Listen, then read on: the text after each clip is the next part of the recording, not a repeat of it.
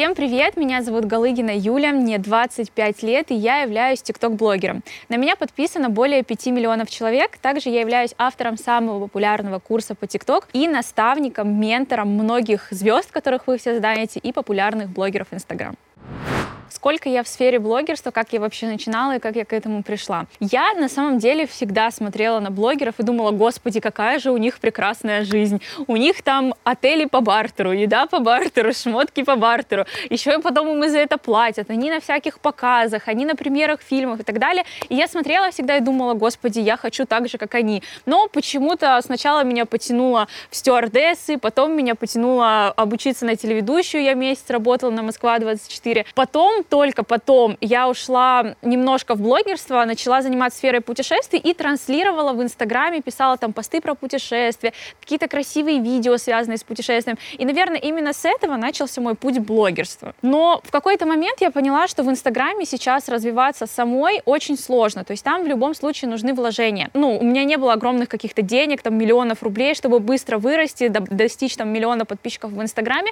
И тут появляется платформа TikTok. И я понимаю, что это просто кладезь возможностей, потому что там бесконечное количество бесплатного трафика, и я вижу, как люди там приходят просто с нуля и достигают миллионов подписчиков за короткий срок. Я поняла, что это та возможность, за которую мне нужно зацепиться, и я начала снимать там видео. Конечно же, результат был не сразу. В первый месяц я сделала всего там 15 тысяч подписчиков. Это был не тот результат, на который я рассчитывала, потому что когда я туда заходила, мне сказали, что ничего не нужно там делать, нужно просто быть красивой, все, у тебя все получится. Оказалось, все совсем не так. Конечно, там есть определенные алгоритмы, определенные правила, которые нужно соблюдать. И вот через месяц, когда я сделала вот этот результат 15 тысяч подписчиков, я думаю, так, надо что-то менять, что-то я делаю неправильно. И я начала разбираться. Я начала скупать курсы, чек-листы, брать консультации, стараться выходить на каких-то блогеров, у которых уже получи- получилось, чтобы они поделились со мной своим опытом, как они это сделали. И когда я набрала вот этот багаж знаний, я стала его применять, и буквально на следующий месяц, просто вот первый месяц у меня 15 тысяч подписчиков, а на следующий месяц у меня миллион. И сейчас каждый месяц у меня прибавляется по миллиону подписчиков в ТикТоке. То есть вот такой вот результат результат у меня сейчас 5,2 миллиона подписчиков я сделала за полгода. Вот, то есть полгода всего у меня на это ушло. Самое мое первое видео, которое набрало миллион просмотров, это было какое-то обычное видео с парнем, над которым мы вообще не заморачивались. Это был тренд ТикТока, когда вы сидите с парнем, закрываете друг другу глаза и, задаю, и вам голос задает вопросы, типа там, а кто больше любит, а кто более вспыльчивый, а кто больше ест там и так далее. И мы сняли такое видео, но я немножечко схитрила, я обыграла по-своему этот тренд, потому что там все закрывали глаза, а парень закрыл глаза, а я не закрыла. И это получилось не так, как у всех. И оно очень быстро выбилось в топ и набрало за сутки миллион просмотров. Это было мое самое первое популярное видео кому из топовых блогеров я обращалась. Но я не скажу, что на тот момент я нашла кого-то прям топового-топового. Просто когда я покупала один из таких мини-курсов по ТикТок, я попала в чат. В чат с блогерами, у которых был уже результат. У них э, на тот момент, то есть тогда еще все зарождалось, и миллионников в ТикТоке было мало. То есть сейчас миллионников просто, ну вот очень много. На тебя уже смотрят, типа, миллион подписчиков, ну и что, что у тебя миллион. А тогда это было прям ого-го. И была девочка, у которой было 300 тысяч подписчиков. И она часто общалась общалась в чате, и я решила с ней познакомиться чуть ближе.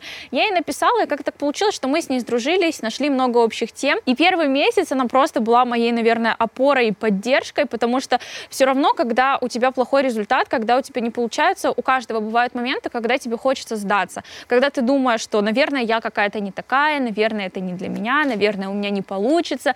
И вот я ей постоянно писала, блин, Аня, ее звали Аня, блин, Аня, может, это не мое, может бросить, но почему видео не набирают просмотры, и она меня успокаивала, она меня поддерживала, говорила, что продолжай, у тебя огромный потенциал, у тебя все получится. Наверное, если бы я тогда бросила, конечно же, я не сидела бы сейчас здесь, не было у меня 5 миллионов, поэтому я считаю, что если ты видишь цели, если для тебя это важно, то даже если что-то не получается, нужно обязательно не бросать, нужно делать дальше, нужно разбираться, почему так, и работать э, над собой и над тем, что ты делаешь. Сейчас уже сложнее. Если раньше, вот когда я начинала где-то полгода назад, их особо и не было этих курсов. Ну, были там какие-то пособия, чек-листы и так далее, и просто каждый на своем опыте все это понимал. А сейчас уже алгоритмы поменялись, уже все знают, как нужно делать, и заходят опытные блогеры, заходят там миллионники из Ютуба. Вот мальчик, например, недавно, он самый популярный ютубер в России, зашел просто за три дня, там, сделал себе миллион подписчиков. Просто потому, что он уже медийное лицо. И, конечно же, обычным людям им становится сложнее, потому что они, у них нет опыта ведения соцсетей. Они не понимают, как работают там алгоритмы. И вот именно таким людям, конечно же, я бы посоветовала обязательно а, брать обучение, потому что это просто сократит количество потраченного времени впустую, ну вот просто в разы. Своя ли у меня методика? Да, у меня своя методика, потому что я не просто проходила курсы, я вычисляла все это опытным путем, методом своих проб и ошибок. И есть какие-то моменты, которые не знает вообще никто. То есть я рассказываю людям, допустим, на консультациях эту информацию, а они уже до меня брали кучу этих консультаций, проходили кучу курсов, и они смотрят на меня просто вот с такими глазами, говорят, ого, неужели реально, как ты это вычислила, как ты об этом узнала? Я говорю, просто я потратила на это несколько месяцев, чтобы именно вот эту информацию узнать. И та информация, которую я даю, ну вот знают только, наверное, мои ученики, потому что кроме меня никто им не даст этой информации. Сколько блогеры сейчас берут за рекламу? На самом деле в ТикТоке есть небольшая проблема. Люди не знают, сколько должен брать блогер, и рекламодатели тоже не знают, потому что рынок цен он не установлен. Заходят обычные там детишки, которым по 18 лет, они никогда не были блогерами, они просто не понимают, сколько им просить. И многие соглашаются, например, есть блогер-миллионник, который будет брать за рекламу 5 тысяч рублей, а есть блогер-миллионник, который за рекламу возьмет 50 тысяч рублей. И здесь просто вопрос того, кто как правильно умеет себя подавать и продавать продавать. Например, многие обращаются, когда не умеют себя продавать, они не знают, как работать вообще с рекламодателями, они просто идут в агентство, садятся на контракт, и агентство их уже продает. Ну, конечно же, агентство забирает свой процент. А в среднем вообще стоимость рекламы, она не зависит от количества подписчиков, она зависит от среднего количества просмотров на твоих видео. Бывают блогеры-миллионники, у которых совсем маленький актив, например, у тебя миллион подписчиков, и у тебя там просмотры на видео по 10 тысяч. А есть блогеры-миллионники, у которых просмотры на видео, каждое видео просто выходит в топ и набирает по миллиону. Конечно же, у такого блогера реклама будет стоить намного дороже. Но в среднем, если у тебя среднее количество просмотров, если у тебя 1 миллион, то стоимость одной рекламной интеграции стоит 100 тысяч рублей. У меня стоит реклама 200 тысяч рублей, один рекламный ролик.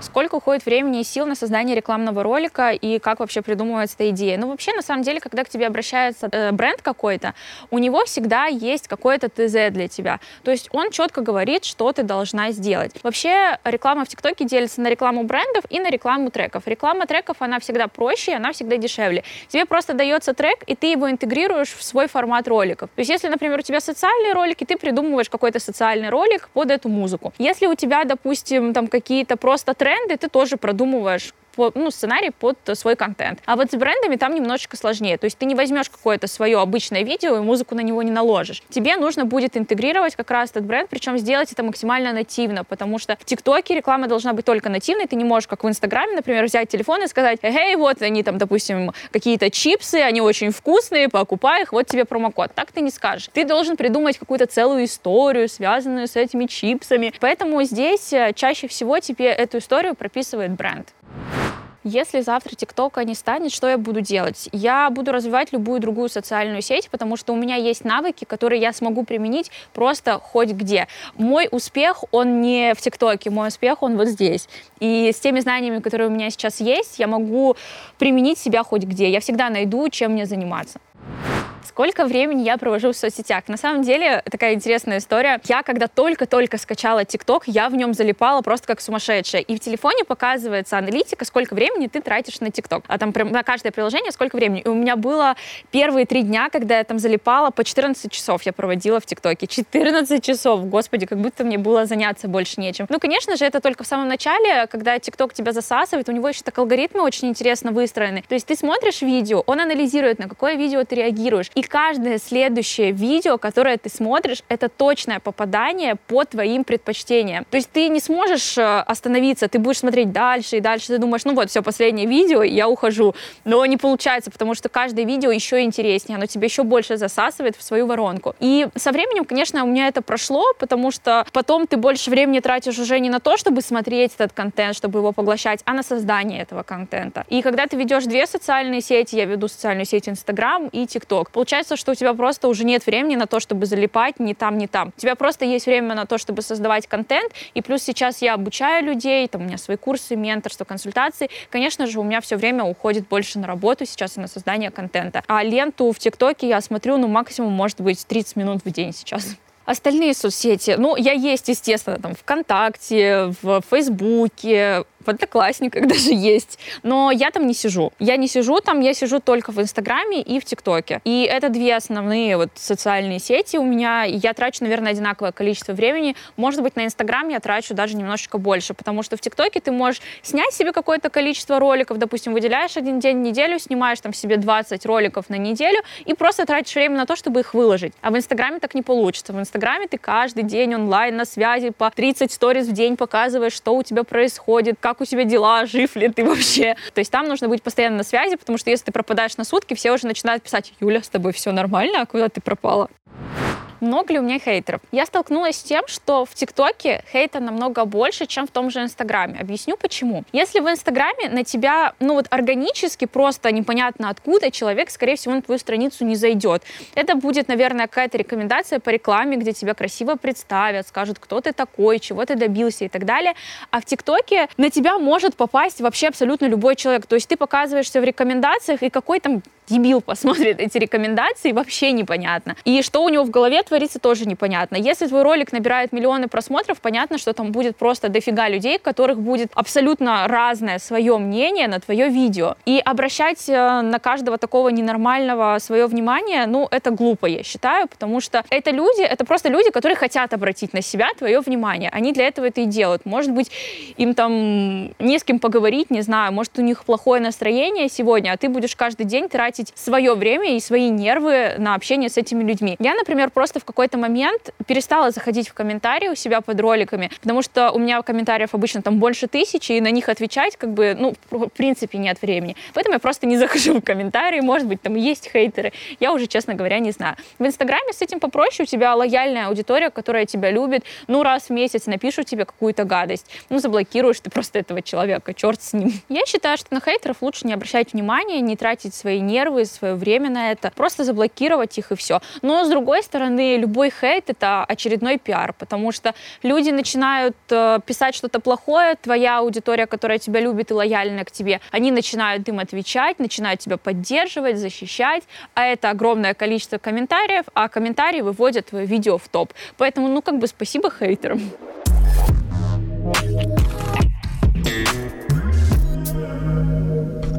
Какое мое мнение к образованию? Ну, здесь очень такое двоякое. Я сейчас сама пока определяюсь вот этим вопросом, но расскажу свою историю. Я после школы поступила в институт. Я поступила на рекламную связь с общественностью. Я не закончила даже, наверное, год. Я перевелась на заочку, потому что поняла, что мне нужно зарабатывать деньги. То есть я институт закончила, но я закончила его заочно. А параллельно я пошла, отучилась на стюардессу и начала работать для того, чтобы зарабатывать деньги. Потом я не стала работать по своему образованию образованию. Я стала работать стюардессой, потом я уволилась, получила образование телеведущей, училась полтора года, поработала немножко телеведущей, потом уже там начала работать в онлайне. И там мне образование понадобилось только вот онлайн каких-то курсов. Сейчас у меня, например, есть младший брат, который заканчивает школу, и думает, чем ему дальше заниматься. И вот я, например, ему посоветовала в институт не идти, ну и он сам не хочет. Потому что я не знаю, вот в моем окружении нет ни одного человека, который бы после института устроился по профессии, ну их прям единицы. И сейчас, мне кажется, весь мир, он переходит в онлайн. Даже есть онлайн-профессии, которым ты обучаешься там по несколько лет, ты получаешь такой же диплом, который бы получил в институте. И вот эта вот онлайн-профессия, она, в принципе, любую онлайн-профессию можно сейчас получить там за два месяца того же таргетолога, сайтолога, там, сторис пейсмейкера, менеджера и так далее. И эти ребята, у меня просто в команде работают эти ребята, я знаю, сколько они зарабатывают. Есть школьники, которым 17-18 лет, они зарабатывают по 300, по 500 тысяч, больше, чем их родители. И, ну, почему бы не воспользоваться этими возможностями?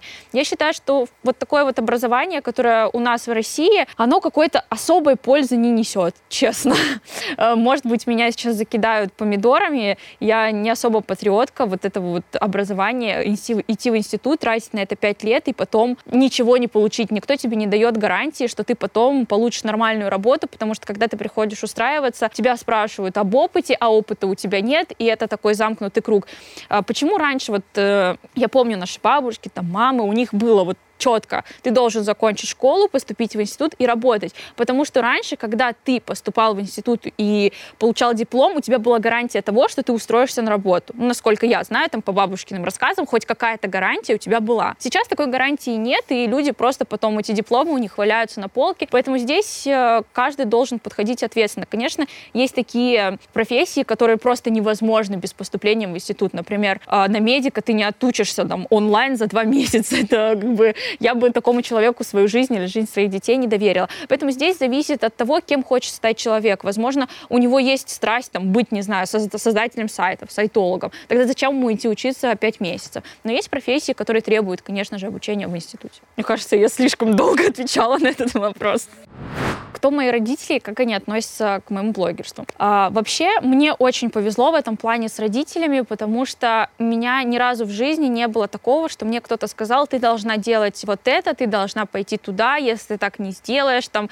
не знаю, мы от тебя откажемся или не будем давать тебе денег, что-то подобное. Нет, такого никогда не было. Наоборот, чем бы я ни начала заниматься, мне всегда говорили, Юля, ты молодец, ты самая лучшая, у тебя все получится, ты просто сделаешь там всех-всех порвешь, мы за тебя, все, мы тебя поддерживаем. Даже когда в 17 лет я поступила в институт и приняла решение буквально через месяц уезжать в другой город, я переехала в Краснодар, и это решение было принято буквально за несколько дней. Я просто пришла к родителям, сказала, я уезжаю, мы купили билеты, и через три дня я со всеми вещами оказалась в другом городе. Даже в этот момент они мне ничего не сказали. Они сказали, как бы, мы в тебя верим, давай, удачи, ты все сможешь, у тебя все получится, ты амбициозная, ты целеустремленная, просто только вперед. Поэтому все мои начинания родители, конечно же, поддерживают, что мне дает большую мотивацию и большой толчок для моих действий. Потому что, наверное, если бы родители гнобили меня за каждое мое решение, я, скорее всего, не была бы такой, как, какая я есть. Потому что отношения с родителями — это очень важно.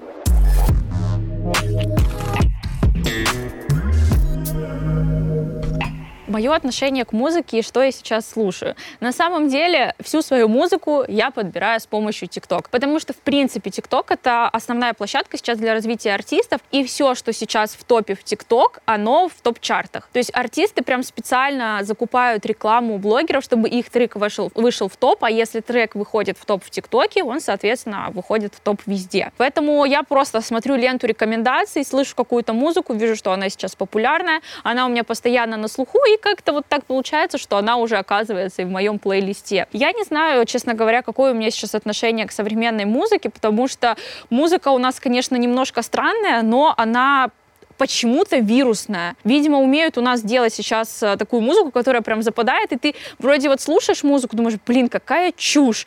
А потом в конце дня ты понимаешь, что ты ходишь и просто весь день напиваешь эту, эту песню. Думаешь, как так? В первую очередь мне почему-то приходит Моргенштерн, потому что он на хайпе. Он просто вот реально он поет, вот по мне, поет какой-то бред. Но этот бред настолько классный, и ты ходишь просто весь день напиваешь эту музыку, ты даже слов не понимаешь. Вот вы слушали песню Моргенштерна хоть одну? Вы слова там понимаете? Я нет.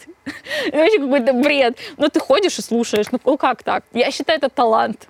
Это искусство сделать такую музыку. Мне кажется, я стала настолько занятая, что я музыку-то не слушаю. Просто вот э, то, что есть в ТикТоке про клип, в котором я снялась, э, клип Влада Соколовского. На самом деле с Владом Соколовским мы давние знакомые, мы с ним жили в одном ЖК, и как-то в Инстаграме мы с ним познакомились, он мне написал, э, предложил вместе поснимать ТикТок. Мы встретились, поснимали, а потом через две недели он мне пишет, «Э, Юля, я снимаю клип, приезжай, я тебя приглашаю, хочу, чтобы ты там тоже была. И все, и вот я приехала, там было много блогеров, тиктокеров. Была еще одна девочка, тоже она поет, как, как же ее зовут-то, господи, я не помню.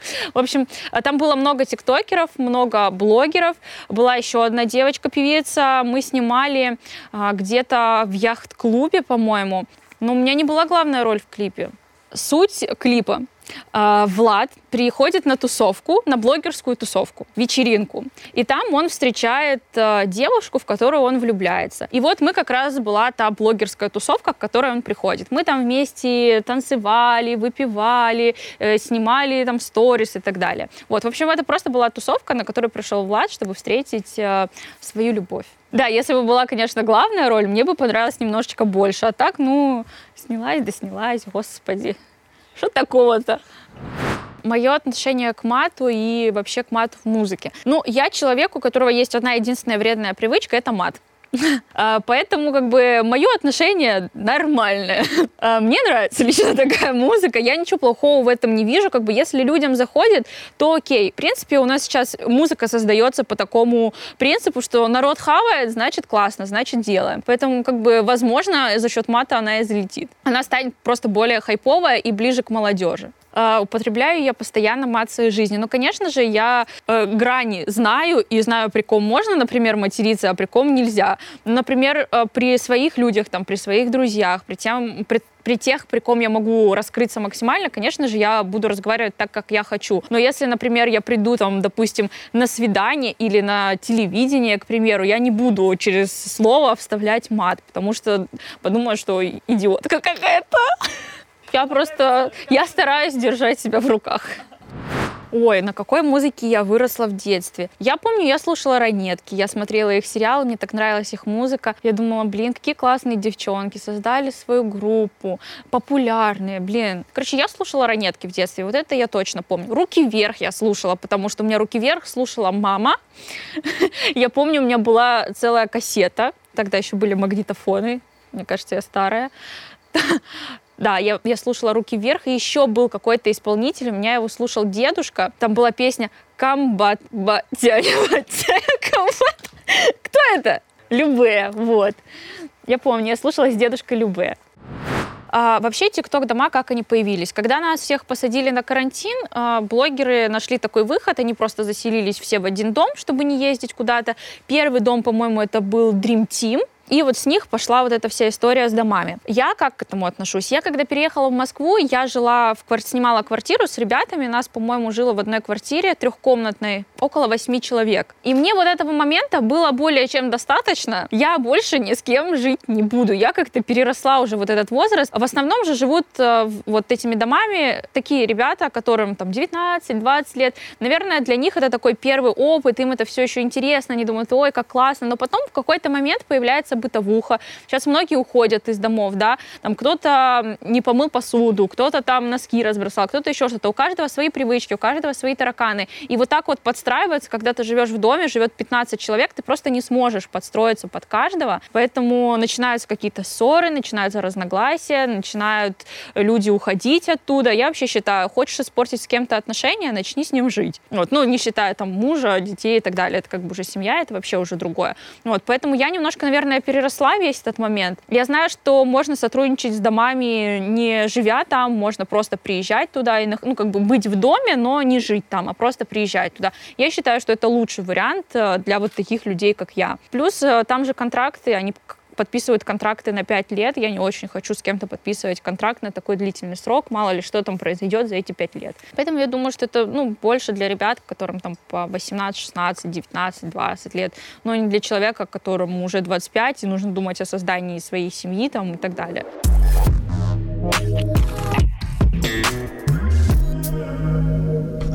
Про мою личную жизнь. А у меня есть молодой человек, мы с ним встречаемся уже больше года. Мы с ним познакомились на дни рождения его родного брата, и вот э, как-то с первого дня так получилось, что мы просто как одно целое, вот мы с ним в этот день познакомились, и с этого дня мы с ним не расставались, наверное, больше никогда. Это такая была, наверное, любовь с первого взгляда, и ну, я бы сказала, наверное, полное взаимопонимание. А у нас как-то так сошлись характеры. Я больше такая вспыльчивая, эмоциональная, ну, как и все, наверное, девочки, а он такой спокойный. Получается, что он мой характер как-то вот так вот заминает, успокаивает, и у нас э, чаще всего идиллия. Ну, конечно, ругаются все, это нормально, э, иногда бывает, но пока так. А насчет создания семьи, там, детей и так далее, мы планируем, но нужно еще, я думаю, немножко времени, чтобы создать идеальные условия. Я, например, хочу, чтобы мой ребенок вообще ни в чем не нуждался, не было каких-то там проблем, поэтому, когда мы создадим вот эти идеальные условия, тогда у нас, я думаю, уже появятся дети. Он работает в сфере строительного бизнеса. Мне важно, чтобы у меня не пересекались сферы деятельности с моим молодым человеком, потому что если бы он тоже был, например, э, в сфере онлайн, мы бы постоянно были дома, я чаще всего работаю из дома, потому что все процессы, естественно, онлайн происходят. И вот представьте, я сижу дома, он сидит дома, и вы просто 24 на 7 вместе. Это просто, мне кажется, ну, какое-то время это прикольно, но потом становится сложно, когда вы постоянно вместе. А здесь как бы я занимаюсь своими делами, он занимается своими делами, и мы встречаемся вечером, мы за день успеваем друг по другу соскучиться и прекрасно вместе проводим вечер. Меняется ли человек, когда встречает своего человека? Я считаю, что да, определенно, потому что даже я сравниваю себя вот сейчас и с той, которая была вот до встречи молодого человека. Это, мне кажется, два абсолютно разных человека, потому что он научил меня какому-то спокойствию, мудрости, там, смирению с какими-то вещами, чего у меня до этого не было. Он также, я вижу, как он меняется, то есть э, у него появляются какие-то новые приоритеты, связанные со мной. Ему хочется для меня делать что-то больше. То есть, если, например, у меня, у него не было бы, точнее, да, у него не было бы меня, я думаю, что его развитие было бы чуть медленное. А когда у тебя есть мотивация делать что-то для любимого человека, когда ты видишь с ним какое-то будущее, у тебя есть цель идти к этому будущему, у тебя есть мотивация, и, конечно же, твой рост, он будет намного быстрее, нежели у тебя этой цели нет. Про внешность и бьюти-тюнинг. Я считаю, что если человек подходит к зеркалу, и его в своем отражении что-то не устраивает, вот каждый день он подходит к зеркалу, смотрит там, допустим, на свой кривой нос или маленькие губы и думает, господи, какая я уродина, почему бы не пойти и это не исправить? У тебя повышается самооценка, ты начинаешь смотреть на себя по-другому, у тебя э, другое энергетическое состояние. Люди тоже начинают это чувствовать, потому что окружающие люди всегда чувствуют, любишь ты себя или не любишь. Поэтому я считаю, если ты хочешь хочешь в себе что-то поменять, то можно это сделать. Ну, конечно же, не бросаться там в какие-то крайности, не делать вот такие губы, вот такую грудь, там, не знаю, татуаж везде и так далее. Конечно, нужно всему знать меру. Я себе не делала там ни губы, ни глаза, ни нос. Единственное, что я делала у косметолога, я делала себе татуаж губ. Возможно, я себе сделаю когда-нибудь грудь. Посмотрим. Я думаю, что мой молодой человек отнесется к этому нормально, потому что, мне кажется, нужно ну, учитывать желание другого человека. Татуировок у меня нет. И у молодого человека тоже нет. Мне, кстати, не нравится. Вот татуировки мне не нравятся на человеческом теле. Мне кажется, они смотрят как-то неестественно. Ну и плюс э, я очень осторожно отношусь к вот э, энергетическим таким процессам. И я считаю, что татуировка, она все-таки на что-то там довлияет. То есть, ну, можно себе какую-нибудь татуировку с каким-нибудь смыслом набить, и она там тебе всю жизнь испортит. Ну, мало ли, дабы избежать. Ну, в общем, я бы себе татуировку не сделала. Если делать, то это, я не знаю, нужно прям с каким-то глубоким смыслом и явно не как-то там спонтанно, либо наспор. Я знаю, что многие тиктокеры наспор сейчас бьют себе татуировки там вот сюда, куда-нибудь, там, какой-нибудь лох там напишет. Ну, такой бред вообще. Я против этого. Вот я против татуировок, но не против что-то сделать там, чтобы это сделать тебя более красивой. Нос, губы и так далее. А сколько времени я трачу на сборы? Ну, в среднем это 15 минут, если там, не знаю, не нужно сходить сходить, э, помыть голову, высушить там ее, уложить и так далее, это конечно же, подольше. Но когда тебе просто нужно проснуться, там, умыться, накраситься, это делается, в принципе, очень быстро, потому что я вот этот макияж делаю себе каждый день, я уже руку просто себе набила. Мне кажется, я могу его сделать с закрытыми глазами. И на это уходит совсем немного времени. Я, кстати, не из тех людей, которые собираются долго. Вот обычно с моим молодым человеком, если мы куда-то идем, то я быстренько собралась и сижу, понимаете, жду его. Думаю, господи, ну скорее уже, пожалуйста кем я дружу. А, вообще, когда я начала набирать некую популярность, я начала замечать, что начали появляться друзья, которых раньше не было. То есть, например, когда я сделала первый миллион, сразу же начали писать там люди, ой, давно не виделись, давай встретимся, ой, как у тебя дела? Когда я, кстати, начинала вести ТикТок, я словила со стороны многих знакомых такой небольшой хейт, типа, Юля, что за фигня, тебе там 24 года, чем ты вообще занимаешься, это платформа там для детей и так далее, когда ты там перестанешь этим заниматься, но прошло прошло время, я сделала миллион подписчиков, и эти люди все начали писать, покупать у меня курсы, спрашивать, как ты все это сделала. К выбору своего окружения и своих друзей я отношусь очень аккуратно. То есть я не тот человек, который каждого к себе подпускает и каждого называет своим другом. Настоящих друзей э, я могу вообще по пальцам одной руки пересчитать, остальных я считаю просто хорошими знакомыми, с которыми мы поддерживаем отношения. Но прям вот близких друзей их э, очень-очень немного. Но есть тиктокерами не дружу. Ну, с кем из популярных блогеров я дружу? Я почему-то так сложилась, дружу больше не с тиктокерами, а с инстаграм-блогерами. Например, э, Рейра, у нее 4,5 миллионов подписчиков, там Даша Козловская, у нее тоже, по-моему, 4 миллиона подписчиков. Но вообще я, у меня нет градации в людях по подписчикам, мне вообще абсолютно не важно. Мне кажется, вот все мои самые близкие друзья, это люди вообще не социальные, у них нет подписчиков в Инстаграме, там, в ТикТоке и так далее. Это как раз люди, которые вообще не популярные, не медийные.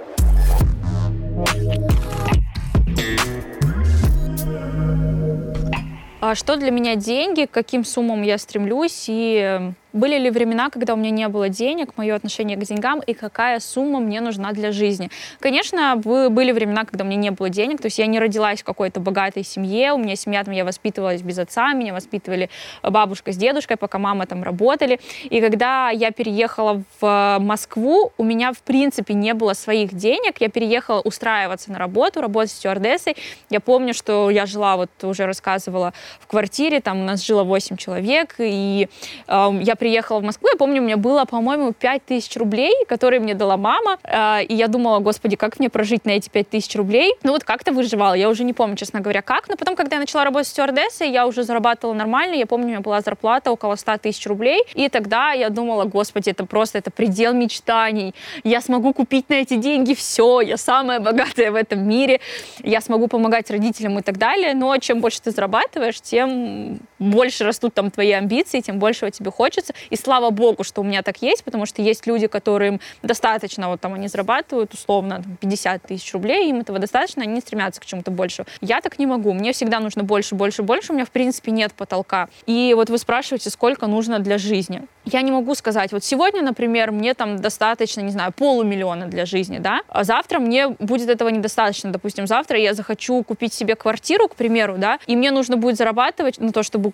допустим, за полгода накопить на эту квартиру, мне нужно будет выйти на доход, условно, там, 2 миллиона в месяц. Здесь такой вопрос, э, потому что растут доходы, растут твои аппетиты, растут расходы, тебе уже хочется не просто покупать там обычные вещи, а тебе хочется покупать брендовые вещи. Тебе не хочется уже ездить на метро, тебе хочется ездить на такси. Через какое-то время тебе не хочется ездить на такси эконома, тебе хочется ездить на такси бизнес-класса. Потом тебе хочется летать не эконом-классом, а бизнес-классом. Потом тебе хочется э, жить не в съемной квартире, а купить свою. То есть со временем у тебя вот эти вот расходы, они в любом случае растут. Поэтому я сейчас стараюсь выйти на доход, ну, хотя бы 15 миллионов в месяц. Вот моя цель такая сейчас на данный момент. Какие прогнозы по осуществлению этой цели? Я думаю, если я буду делать то же, что делаю сейчас, и двигаться в этом же темпе, то на такой доход я смогу выйти примерно через полгода. А, я зарабатываю не только на рекламе в ТикТоке, я зарабатываю как раз на продаже своих курсов, консультаций, менторства, но и в том числе, конечно же, на рекламе в ТикТоке. Да. Мое отношение к политике, но я скорее как раз-таки аполитичный человек. Я ни разу в своей жизни не была ни на каких выборах, вообще я отрицаю это. Эм, а можно вообще такое говорить? В общем, я это отрицаю, я прекрасно понимаю, как проходит, ну, я думаю, многие понимают, как проходят выборы в нашей стране, поэтому я никогда туда не пойду. А я узнаю обычно какие-то новости про политику только из социальных сетей. Я осознанно не захожу там э, в Google куда-то, не смотрю вообще, что происходит в мире, какие-то там прям массовые события одних них напишут все равно в Инстаграме, и оттуда я узнаю. Вот. Сейчас единственное, что я, наверное, знаю, что происходит в мире, это вот война между Арменией и Азербайджаном, да, куда вмешиваются другие страны. Это вот единственное, что я знаю, что там особо происходит, я не вникаю. Я даже не знаю, через сколько у нас будут выборы президента, если честно.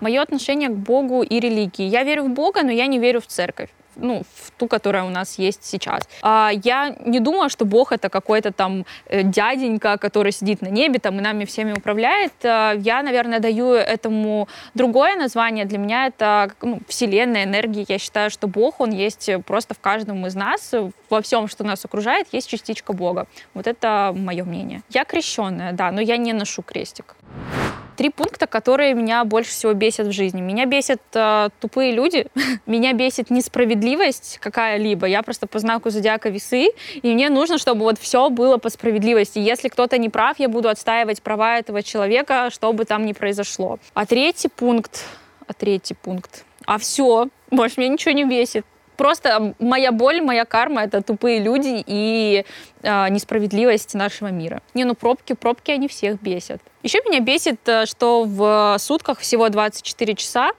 потому что я почему-то в эти 24 часа вообще не успеваю никогда вложиться и успеть ничего.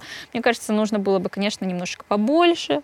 Я люблю деньги, я люблю э, вкусно поесть, и я люблю путешествия. Я, у меня было время, когда я работала в сфере путешествий, за два года я посетила 45 стран. Вот это была моя страсть. И сейчас в сфере вот этих всех событий, коронавирус и так далее, я, конечно, очень страдаю, что я не могу никуда улететь, потому что раньше я путешествовала по два раза в месяц, а сейчас, а сейчас дома сижу.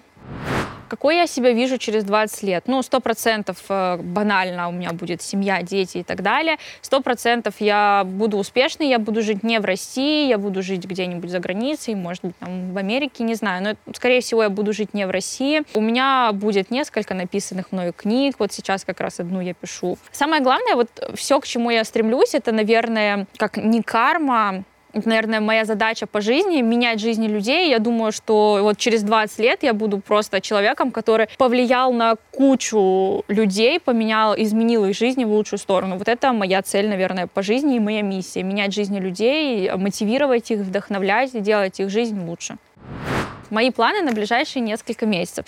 Сейчас главная моя задача написать книгу. Мы подписали контракт э, с одним из э, главных, наверное, издательств у нас в России, и я просто каждый день сижу над созданием своей книги. Вот, это, это моя главная цель сейчас. Название этой книги «Хакни ТикТок». Это будет такая книга и моя автобиография, и там я дам пользу по ТикТок. То есть расскажу свою историю, все там свои боли, неудачи и так далее. Расскажу, и, конечно же, про приятные моменты. Просто раскрою себя как личность и дам пользу по ТикТоку. Там, наверное, ну, будет та же информация, что в курсе, только немножечко более развернута, наверное, и с моей историей, и с моей подачи, именно как, как я этот опыт применяла в своей жизни. Эту книгу можно будет купить и на Литрейсе, там каких-то интернет-источниках, и также она будет в печатном виде в магазинах на полках. Я, кстати, раньше смотрела, помню, в книжные магазины приходила, видела там каких-нибудь блогеров. Карина, Нигай, Саша Митрошина. Смотрела, их книги были просто везде, в переходах, там еще где-то. Я думаю, блин, как классно, какие крутые. Вот это когда-нибудь бы так же. И вот сейчас сижу дома и пишу свою книгу. Для меня самое главное в жизни — это свобода действий и свобода выбора, потому что я вообще не из тех людей, которые будут а, кому-то подчиняться, либо делать то, что тебе сказали. Вот для меня самое главное в жизни — это свобода действий свобода выбора.